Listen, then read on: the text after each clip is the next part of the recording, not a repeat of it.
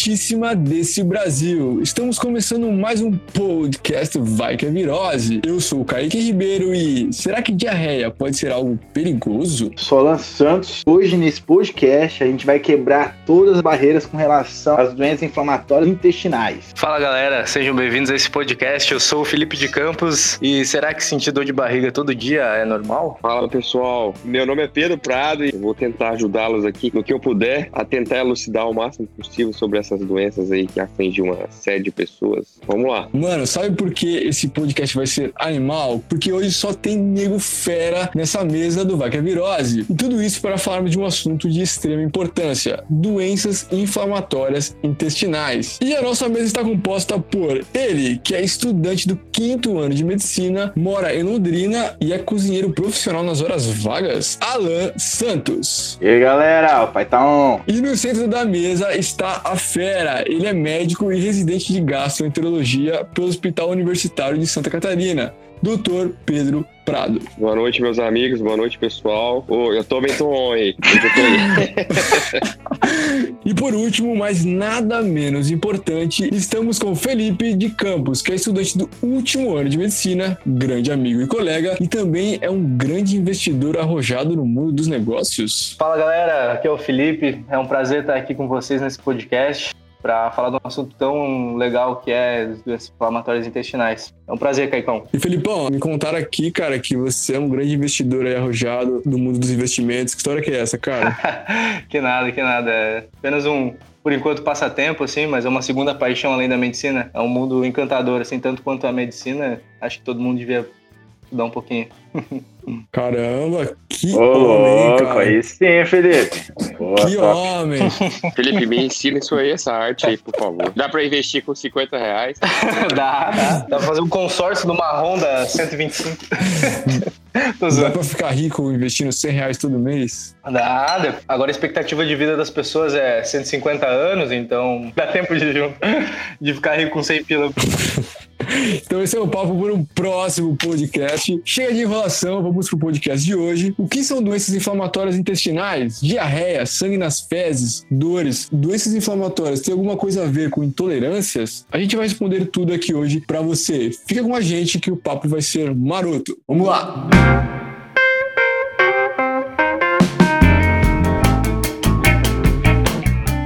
Mano, esse tema é muito interessante. Um estudo da UFMG do ano passado mostrou que a incidência das doenças inflamatórias intestinais triplicou no Brasil e tem aumentado em outros países em desenvolvimento. Entre as doenças inflamatórias mais comuns estão a colite ulcerativa, que atinge 59% das pessoas, e a doença de Crohn, com prevalência em 41% dos cerca de 160 mil pacientes investigados de 2008 a 2017, em todos os 27 estados. Números bem interessantes. Dr. Pedro, então explica um pouco pra gente o que são doenças inflamatórias intestinais, quais doenças estão englobadas aí, manda o um papo pra gente. Então, pessoal, a doença inflamatória basicamente é uma doença de etiologia ainda não definida, né? A gente sabe que tem um componente genético por trás da doença e associado também ali a um fator ambiental que é muito importante. Então, há- muitas vezes tem um paciente que ele tem esse componente genético, só que ele nunca vai desenvolver a doença uma vez que ele não tem esse meio, né? Um ambiente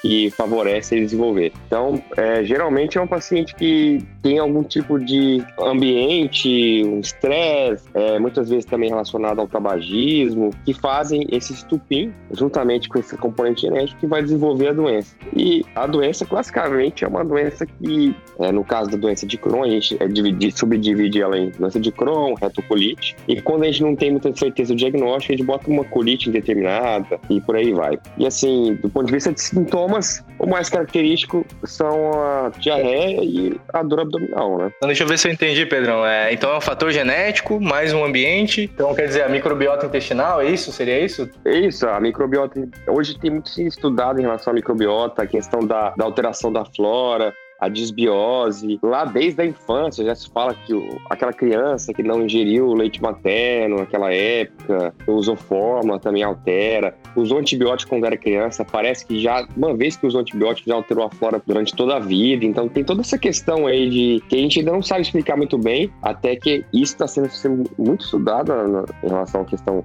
de uso de probióticos, de pré-bióticos, para tratar uma série de doenças, só que a gente ainda não sabe quais cepas são boas, se é uma cepa, se são várias cepas. Então tem toda essa relação aí de é, microbiota, do ambiente que o paciente se encontra, de componente genético também. Ô, doutor. Diga lá. Então, só aproveitando o gancho do Felipe, então, se a gente for pensar em termos de raça, assim, né, de, de etnias, tem alguma etnia que prevalece ou não?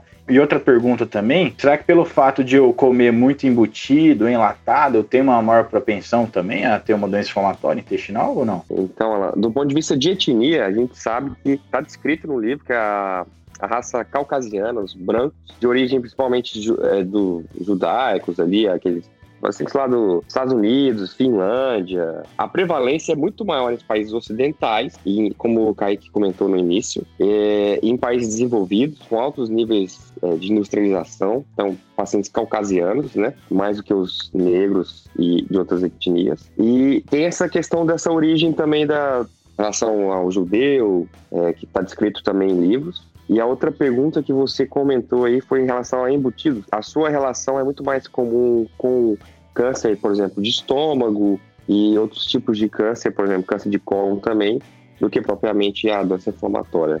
Em relação à alimentação, não me lembro dessa relação com a, os compostos que esses embutidos têm muitos nitratos, etc., que são muito mais fatores causais, por exemplo, o câncer de estômago, que é muito, está muito implicado com isso aí, não. Em relação à inflamatória intestinal por si, não. Então é que muita gente hoje pensa, né, que ah, eu como muito embutido, muito enlatado, eu vou ter alguma doença inflamatória, aquela doença lá, como é que é o nome? A doença de Crohn, né, que tá ficando uhum. bem famosa aí, junto com a doença celíaca e tal. Beleza, então, doutor, obrigado. Então, Pedrão, quando que a gente pode pensar que uma pessoa é, tem uma doença inflamatória intestinal? Quais são os sintomas que ela pode apresentar? Olha, você vai pensar em relação à doença inflamatória intestinal, a gente vai sempre dar o start né, no médico generalista, ou qualquer outro assistente de saúde, quando é, o principal sintoma que tem descrito é a questão da diarreia. Então, é uma diarreia crônica por mais de quatro semanas, já tem que ter essa investigação em mente. Mas não só isso, né? Porque, por exemplo, a doença de Crohn, ela dá muito menos diarreia do que a retocolite. Ela pode comprometer desde a boca até o ânus, então todo o trato gastrointestinal. E muitas vezes o único sintoma desse paciente vai ser dor abdominal, porque Anteriormente, ela era descrita, a doença de Crohn, quando ela foi lá pelo médico Dr. Crohn, lá em, no, Hospital Monte Sinai, lá em Nova York. Ele, quando ele descreveu a doença, ele descreveu como ileite terminal. Era a comprometi, o comprometimento do ilho terminal era muito mais comum do que qualquer área do, outra área do tubo digestivo. E naquela região ali, o paciente ele tem dor, muito mais dor do que questão propriamente dito, a diarreia. Então, assim, pensou em diarreia, diarreia crônica por mais de quatro semanas, um quadro arrastado de dor abdominal, muitas vezes aqueles sintomas constitucionais, por exemplo, perda de peso, uma febre baixa, uma fadiga. Isso tudo tem que levar-nos a pensarmos em, em fazer esse diagnóstico aí e no caso dessa diarreia, é uma diarreia normal que a gente está acostumado? Tem alguma alteração importante que a gente tem que ficar ligado? Então, no caso da do Crohn, ela não é muito comum ela vinha associada com sangue, tá? Isso pode acontecer, né, claro, porque o Crohn também pode comprometer o intestino grosso. Porque se você for ver em estatística, ela é muito mais comum no ilho, depois ela vai para o cólon e assim, uns 5% em estômago e esôfago. Então, vamos botar ali 60% ilho, uns 30 e poucos em ilho colônico, e o restante bem menos, a questão da prevalência muito menor. Então, assim, de acordo com cada área, você vai ter um sintoma. Então, a diarreia só do ilho muito dificilmente vai ter sangue. Agora, na retocolite ulcerativa, ela uma, uma diarreia com sangue, com muco. Essa é uma das características comuns aí da doença. Ô Pedro, você falou então que pro pessoal que está ouvindo e uma diarreia, então mais de quatro semanas seria um, um sinal de alerta para a pessoa procurar ajuda de um, de um, médico, certo? E essa dor de barriga Sim. tem uma, uma, algum local mais específico que dói ou é mais, ah, mais no canto direito, embaixo da barriga? Ou é geral? Como é que é no geral, assim? Então, a dor abdominal é do Crohn, tu tá dizendo, no, da, da, do reto político, a gente pode separar um pouco. Isso, separando o Crohn, por exemplo. Então, o Crohn, como o comprometimento maior no geral é da região do ilho, do ilho terminal, ali próximo à válvula fecal, a principal dor dele é geralmente ali fossa ilíaca direita, muitas vezes até periumbilical, né? Porque a, a, doença do intestino delgado ela pode irradiar, sempre que comete intestino delgado, ele pode irradiar para a região periumbilical também. E muitas vezes até esse paciente ele é confundido ali, vai em pronto-socorro com uma dor abdominal intensa, às vezes pega o peritônio ali da parede abdominal, aí ele vai é diagnosticado com apendicite, por exemplo, é, como você comentou aí. Já a, a dor do intestino da retocolite, como o cometimento é muito mais de sigmoide, de colo esquerda, é muito mais comum, né, do reto. Então, esse paciente tem uma dor já do, do outro lado da barriga, né, do lado esquerdo. E essa dor, muitas vezes, está associada àquela, àquela sensação de melhora com evacuação, aí tem aquela sensação de evacuação incompleta, que ele chama de tenismo, né? Como se tivesse ainda coisa para fazer, só que não sai nada. É, exato, exato, exatamente. Ô, Pedrão, só, vou te chamar de Pedrão, vou te chamar de doutor não. Tá bom, pode ir lá. Só aproveitando o gancho aí mais específico para o pessoal acadêmico aí, né? É, eu vi que na, na doença de Crohn também é, o, o paciente ele pode ter fístula, abscesso perianal, assim.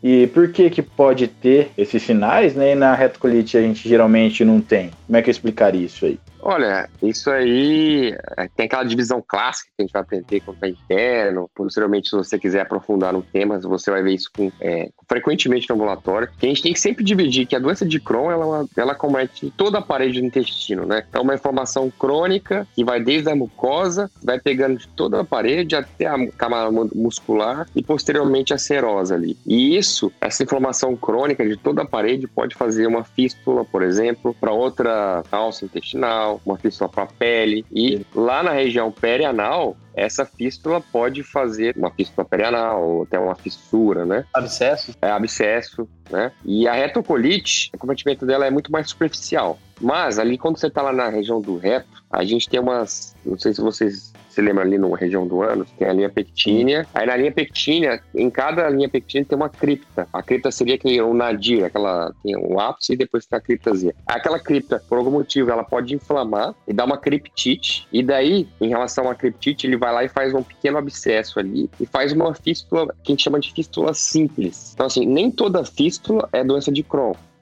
tá? A gente sempre está associado com fístula, ah, é Crohn, vou bater o martelo. Mas não, às vezes ele tem só uma retite ali inflamou aquela cripta, fez um abscesso. Geralmente você faz um abscesso, esse abscesso tem que sair de alguma maneira e faz uma fístula simples. Então, tem os critérios de fístula simples, né? Que você tem que diferenciar de fístula simples e complexa. Fístula simples é um trajeto único, curto, só pega um esfíncter, geralmente o esfíncter externo, tá? Não pega o esfíncter interno. Então, tudo isso é fístula simples. Então, a retocolite pode fazer uma fístula sim, mas é uma fístula bem mais fácil de tratar e bem menos complicada. Aí já quebrou um paradigma aí que eu, que eu tinha, porque eu fui revisar, né? E a gente ainda não, não passou na, na gastro, né? A gente só passa na gastro no sexto ano. Daí eu fui dar uma revisada, né, semana passada. Daí eu falei, ah, meu, já posso fazer diagnóstico diferencial já, né? Entre é, se eu pegar um paciente alguma questão com fístula, abscesso, já vou cravar como sendo Crohn. Mas aí tem a exceção aí que você falou, né? É, mas assim, do ponto de vista de prova, se fosse não, não for falar nada, uhum. não disser nada na questão, você sim, crava sim, Crohn como fístula. Agora, outra coisa interessante para você ver lá no exame proctológico, você vai fazer lá, bota passar o paciente naquela posição genipeitoral, um paciente de decúbito lateral, assim, com as pernas fletidas, você vai analisar que, o, o ânus, né, o canal anal ali. E daí, assim, a fissura também é um, é um dado importante. A fissura do paciente que é constipado, aquela geralmente mulher que é constipada, etc., geralmente ela acontece na região posterior e mediana. Então, essa é uma fissura que é bastante dolorosa e ela não tem relação, essa é uma fissura que a gente pode ficar tranquilo. Você for lá tá no pronto-socorro, a paciente está com queixa de dor anal, você olhou lá na, naquela região da fissura, ah, é posterior e mediana, eu não preciso investigar nada. Agora, se você tá lá onde você estiver e viu uma fissura lateral, tá? Lateral, seja esquerda ou direita, sempre tem que ser investigado. Ou é uma é, doença de Crohn, é uma doença infecto-contagiosa, por exemplo, sífilis, herpes, outras coisas. Tem sempre que investigar a fissura lateral. Boa! Felipão, falando um pouco agora dos fatores de risco que aumentam a probabilidade da pessoa ter uma doença inflamatória intestinal, quais são os fatores de risco que a gente deve se preocupar e ficar atentos? Ah, pô, legal. Bom pra gente ficar atento, né? Quando a gente vê um caso assim, que nem o Pedro falou, de uma fissura lateral e tal. Mas voltando assim para o pessoal que está nos ouvindo, que não é da medicina, que pode ser um possível paciente, é, esse paciente tem que ficar preocupado quando ele apresentar, então, aquela dor de barriga há quatro semanas, com perda de peso, às vezes pode sair sangue nas fezes, é, catarrinho nas fezes, que é o pus. É isso aí, é isso aí Pedro? Seria, então... É, é, resumindo, assim, o paciente com dor abdominal já há algum tempo, né? Diarreia, que tem sangue, tem esse muco, né? Esse catarro que você disse aí. Dor anal também, também tem que nos procurar de sempre, né? E aí a gente tem que investigar. É, sempre é um, um, diagnóstico a se ter em mente a doença inflamatória. Filipão, então, além dos sintomas que o Dr. Pedro falou, que o Alan também citou, que podem aparecer, existem outros sintomas que podem estar presentes nessa doença e vão além do intestino? Ah, sim, né? Tem, a gente tem, basicamente, a gente pode resolver, o Pedro me corrija se eu estiver errado, a gente tem é, os sintomas sistêmicos, que seriam febre, é, perda de peso, e temos sintomas inflamatórios, que seria a dor de barriga, né? Muitas vezes sangramento, dependendo da doença. E seriam basicamente esses dois, esses dois sintomas, assim, os, as complicações, que o doutor Pedro citou também, né, são os abscessos, as fístulas, que seriam como se fossem, porque como fica inflamado ali, né, vai criando canaizinhos para o próprio intestino, assim, para outras partes, pode até ter fístula é, para pele, assim, né, né, Pedro? Sim, é, mas é, vale a pena lembrar que existem também manifestações fora do intestino, né, é, a gente tem muitas vezes essas manifestações fora do intestino que estão relacionadas com a atividade da doença e outras não, então, assim, por exemplo, a gente tem tem pacientes que podem desenvolver uma inflamação no olho, né? Lá na parte posterior do olho, que o olho é dividido em vários pedacinhos, né? Que a gente chama de uveíte. Visualmente, assim, para o paciente ele perceber, ele vai ter uma, o olho vermelho, né? Aquela síndrome do olho vermelho, olho vermelho, olho doloroso. Se ele tem que procurar ajuda nesse momento, ele pode até ter complicações em relação à perda de visão. Isso, a uveíte, classicamente está associada com a atividade da doença de base, tanto a doença de Crohn como a retocolite. A gente também tem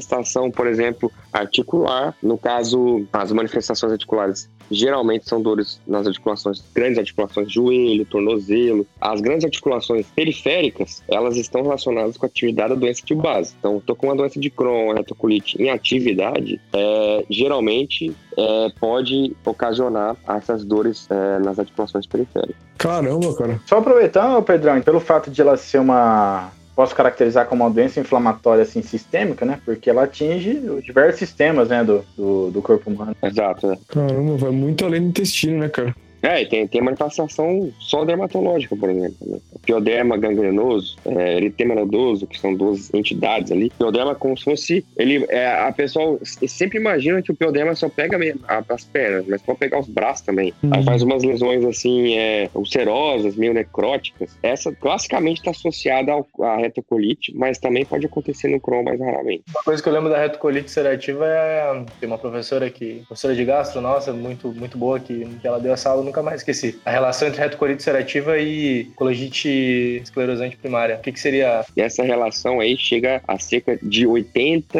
Ó, vou dizer, a porcentagem é de 30 a 80% das vezes tem essa relação. E de 5 a 10 com a doença de Crohn. Então, assim, a gente tem que Caramba. sempre estar tá monitorando ali, ó, a colangite esclerosante. Uma vez que você fez o diagnóstico, só o paciente com você tem colangite, você tem que fazer coluna desse paciente anual. Sempre buscando doença inflamatória. Sempre buscando, buscando, buscando. Porque a relação, ela está muito presente. E a maior relação é com a retocolite. Chega de 30 a 80%, tá? Oh, é, e a colangite é uma doença é, relativamente trágica, assim a história natural não é muito boa, não tem relação com a atividade da doença. Geralmente a doença, a retocolite, com associada com colangite, ela é uma doença mais leve e por engra... mais engraçado é que geralmente pouco reto, sabe? Ela tem um acometimento de todo o colo, na retocolite com colangite, né? Ela tem acometimento de todo o colo, colo esquerdo, transverso, direito, faz também uma ileite de refluxo, mas muitas vezes ela poupa o reto. Já quando o Crohn tem colangite esclerosante primária, é uma doença de cometimento colônico. Ela geralmente poupa o ilho e outras demais áreas do tubo digestivo.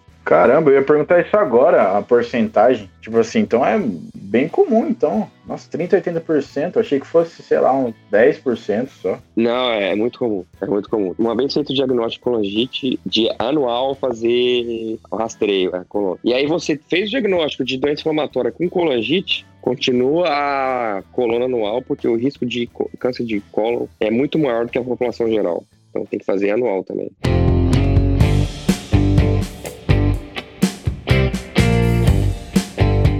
Na sua prática clínica, pela sua percepção, o que aparece mais, assim, doença de Crohn ou retocolite? Olha, vou te dizer que a doença de Crohn, a, a incidência dela vem aumentando com o tempo. Isso, tanto do ponto de vista da minha prática, que não é muito longa, mas do ponto de vista dos trabalhos que mostram isso, que a doença de Crohn tem aumentado. A gente não sabe se é, a gente está fazendo mais diagnóstico ou se a doença realmente tem aumentado aqui no Brasil. Uma vez eu conversei com um colega lá em São Paulo, que é um, uma referência nesse assunto, é, chama Flávio Schwartz. Pessoal que for paciente aí de doença inflamatória provavelmente vai ter visto o vídeo dele no YouTube, o cara é famoso nessa área. Ele até comentou comigo que a doença de inflamatório intestinal tem aumentado muito no Brasil. É, é uma doença assim, cara, isso não é regra, tá? Mas geralmente ela vai cometer mais pessoas que tem uma classe, uma classe social que está estudando, tem uma, tem uma atividade laboral importante, geralmente é um empresário, um troço assim, sabe? Que tem. Uhum. Não sei explicar. Isso já é não só daqui do Brasil, mas é um fenômeno também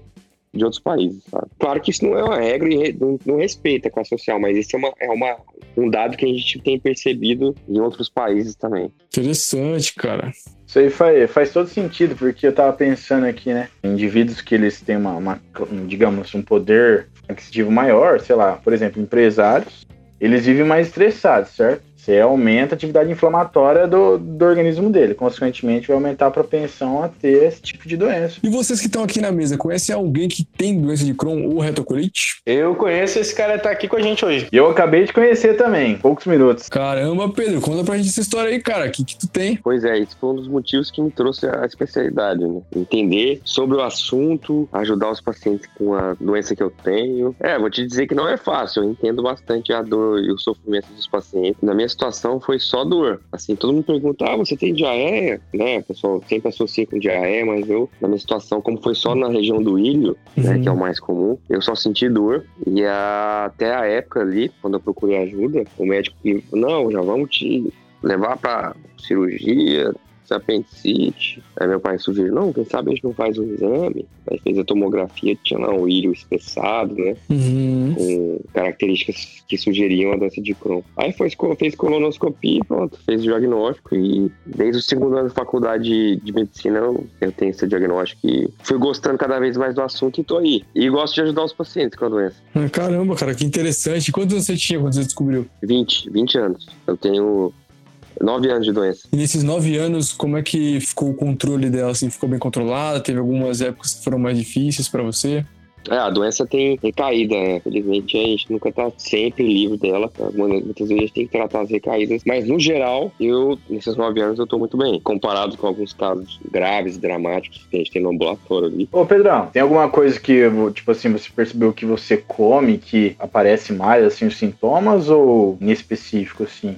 Tipo, digo no seu caso, assim, como é que é? Olha, no meu caso, quando eu não tô inflamado, não tô nada, não tem nada assim. Eu tô bem, não tem nenhuma relação com alimentação. Agora, por exemplo, quando eu tô em alguma fase que é em fase que eu tô em atividade da doença, se eu como alguma coisa mais gordurosa, eu tenho a impressão que eu tenho mais diarreia. Tipo assim, uma época que você tá mais é, estressado ou com a imunidade lá embaixo, você sente que, que exacerba mais, assim, digamos. É, às vezes que eu tive atividade da doença foi por algum motivo, na realidade, de estresse. A última vez eu tive atividade foi que vocês vão passar logo mais é na prova, nas provas de residência.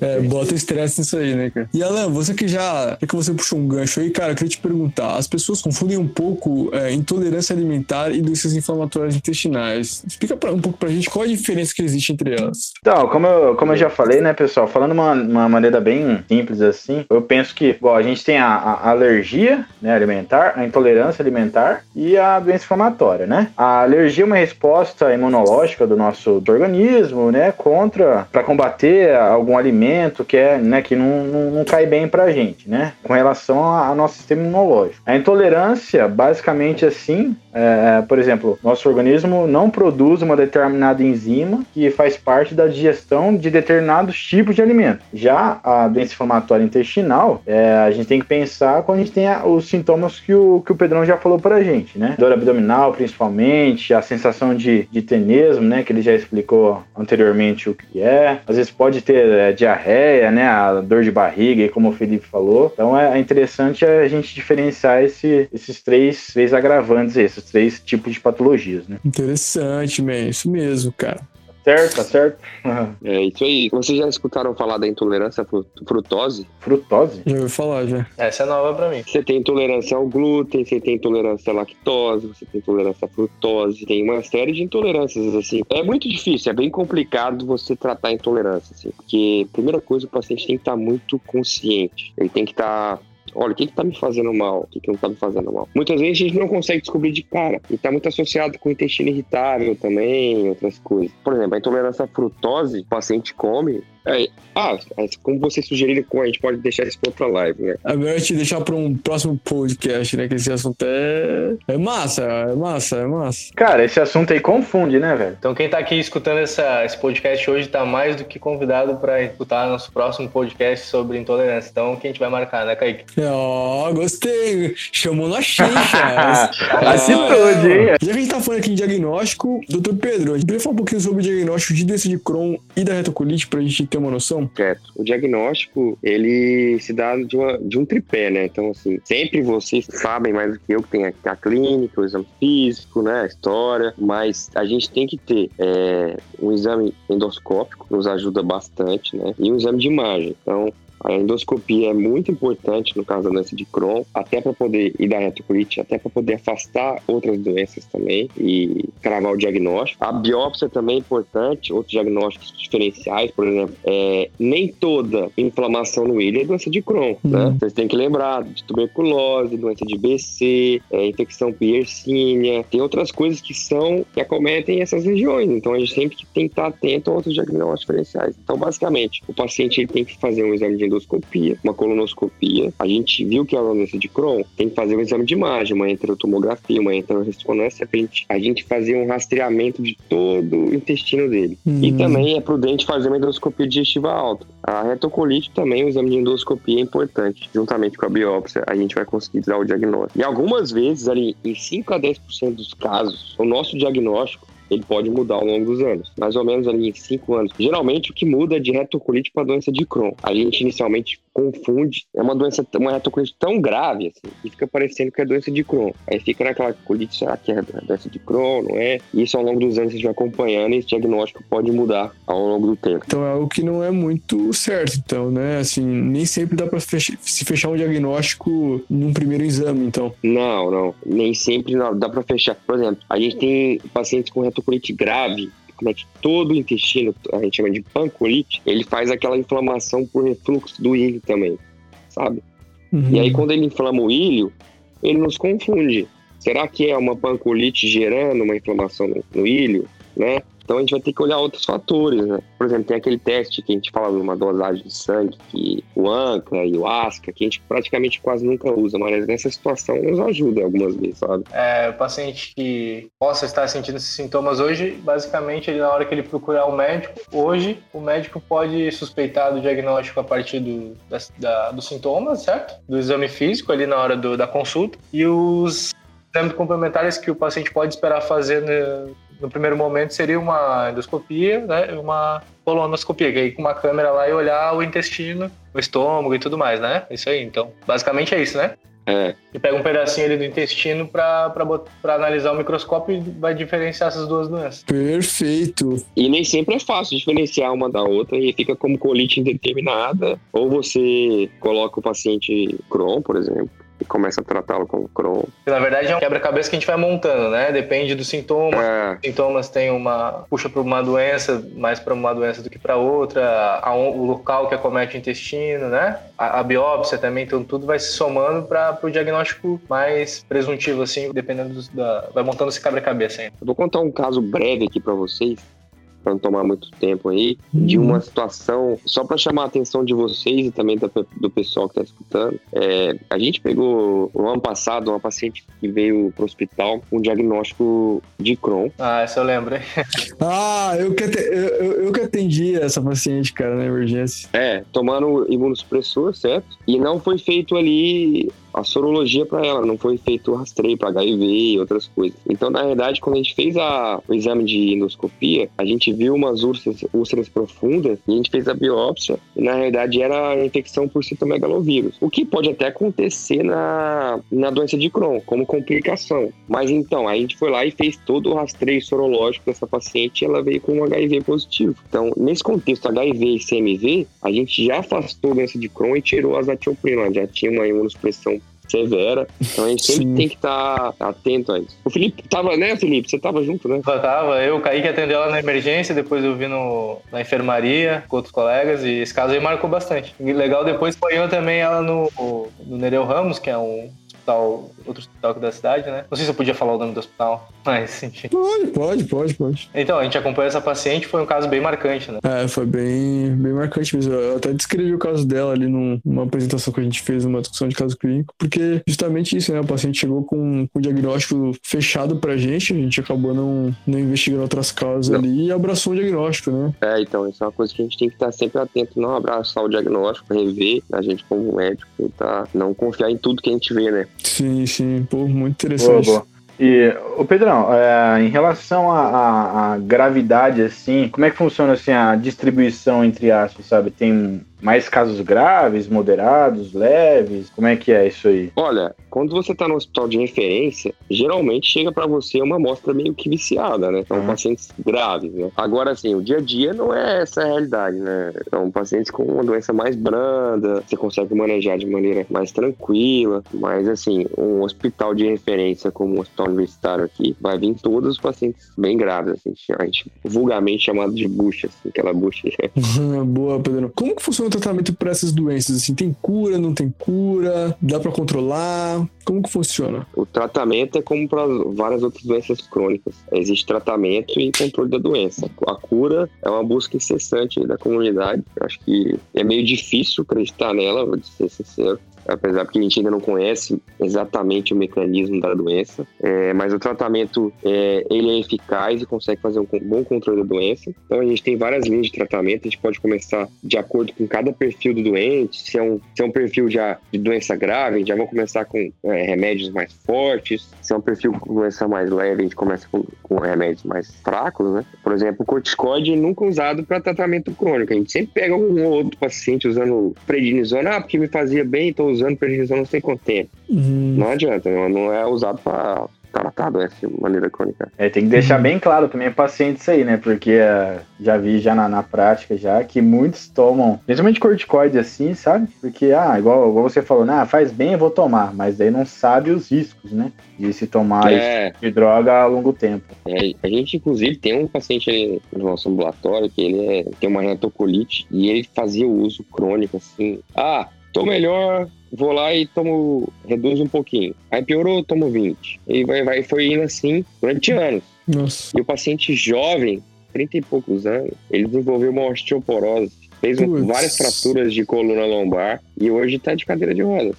Caramba, cara, pelo uso de corticoide inadequado. Tu tem que ser, ter uma orientação, né? Não pode ser assim a torta direita. É, na hora de retirar o corticoide também. E anti-inflamatório também se utiliza nesses casos? Cara, anti-inflamatório a gente, é, a gente condena, é proscrito, é evitar sempre. Pode piorar a doença. O anti-inflamatório ele pode piorar até muito tempo depois de você ter usado. Ele faz uh, erosões no local ali que ele vai passando, pode piorar a doença de base mesmo. Então, sempre evitar doença, é, qualquer doença inflamatória, o uso de catafan, de clofenac, voltaren, todos aí são inflamatórios. E os imunossupressores, como é que funciona? Tem que tomar sempre ou só no início? Como é que é? A gente tem alguns imunossupressores que a gente usa na prática, né? Então, a gente tem a zatioprina, temos o metotrexato, que são os mais comuns, tem a 6-mercaptopurina, também é, pode ser utilizada. Tem a, o tacrolimus também, que é um que em algumas situações usa. Mas assim, quais são os clássicos? A zatioprina e a metotrexato. A zatioprina é o nosso carro-chefe tá? A gente vai usar, é,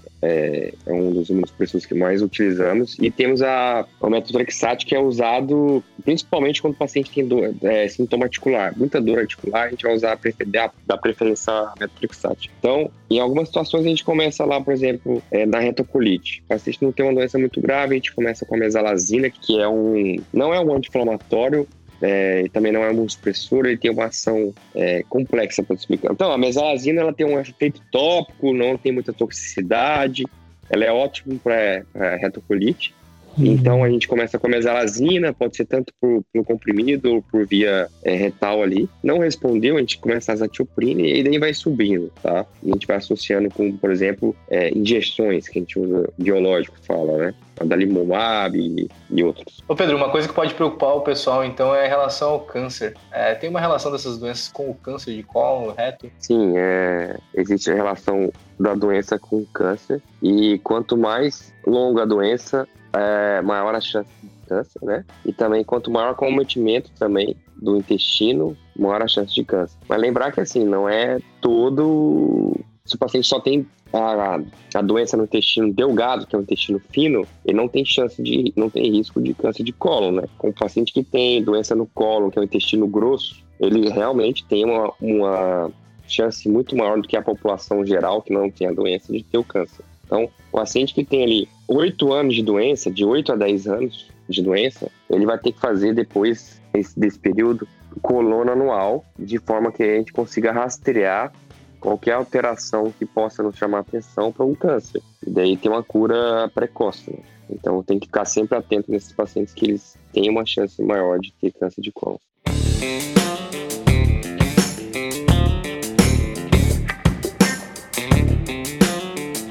Caraca, cara, que aula que vocês deram aqui hoje. Vocês mandaram muito, mano. Acho que tanto para quem é da medicina quanto para quem não é. Assim, vocês deram assim uma, uma, explicação fenomenal, assim, cara. Doutor Pedro Prado, você já tinha feito algum podcast antes? Como foi a sua experiência? Olha, a minha experiência foi muito satisfatória. Gostei demais. Parece que eu tô falando com amigos aqui no telefone. Então, foi muito bom. Tem que me chamar mais vezes. Gostei. ah, vou chamar mesmo.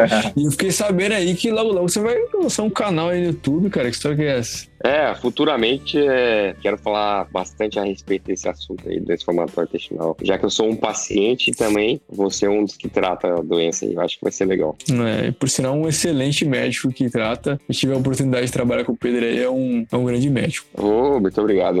E pra você, Felipão, o que, que você achou da experiência? Pô, foi uma experiência muito boa, cara. Me chama de novo aí que com certeza eu vou participar. Obrigado pelo convite aí, Imagina, imagina, cara. Foi um prazer. E o Alan nem precisa falar nada, né? Já tá calejado de fazer podcast aí. E um dia você vai fazer podcast dando dicas de Masterchef, porque o Alan é um Masterchef. Ah, obrigado, Kaique. Valeu pela oportunidade. Pode chamar mais vezes aí. E quando der, cara, a gente grava até um vídeo aí, ó. Eu ensino alguma receita aí que eu já fiz. Ou pode ser também investimentos aí, ó, junto com o Felipe. É, ela também manja, ela também manja. Tô engatinhando, hein? Tô engatinhando esse mundo aí que é fantástico. Beleza? Mas brigadão. Valeu, os gurus do investimento, hein? Além, pra além da medicina, cara, eu tô muito devagar mesmo, pelo amor de Deus. Show de bola, então a gente faz um vídeo assim depois com o Alan, dando dicas aí de Masterchef e, e afins. E como que as pessoas podem fazer para te achar nas redes sociais, doutor Pedro? Olha, Pedro Prado Gastro, você me encontra no Instagram, logo logo no canal no YouTube também. Ó, oh, show de bola, hein? Ah. E você, Felipão e Alan? Felipe.goulart no Instagram. Quem quiser adicionar aí, será um prazer trocar uma ideia. Alan? Fala, galera. O meu é Alan com dois L's, H Santos com dois S beleza? Só adicionar lá, mandar mensagem e boa. E queria agradecer ao Dr. Pedro Prado novamente, que nos deu uma entrevista fantástica aqui sobre é, essas doenças que são muito importantes. E, Dr. Pedro, muito obrigado pela tua disposição e também é, pelo esse bom humor e alto astral aqui, cara. Obrigadão mesmo. Eu que agradeço, Kaique. Muito obrigado, Alain. Felipe. Valeu. Um abraço, pessoal. Valeu, doutor. Temos que agradecer o Felipe e o Alan, que fizeram uma participação fenomenal, cara. Vocês são demais. Valeu, valeu, mano. Valeu, tamo junto. Valeu, Kaique. Obrigado. Espero ter contribuído aí. E valeu pela discussão, hein? Aprendi bastante. Obrigado, Pedro, aí, pela aula. é, e que aula, e que aula. Então, galera, no mais era isso. Obrigado por terem ficado com a gente até aqui. É sempre um prazer imenso estar aqui com vocês, fazendo esse bate-papo descontraído e informativo para você. Eu sou o Kaique Ribeiro, este é o Vai Que Virose. Até a próxima semana. Um abraço apertado e valeu! Valeu, valeu. galera. Falou!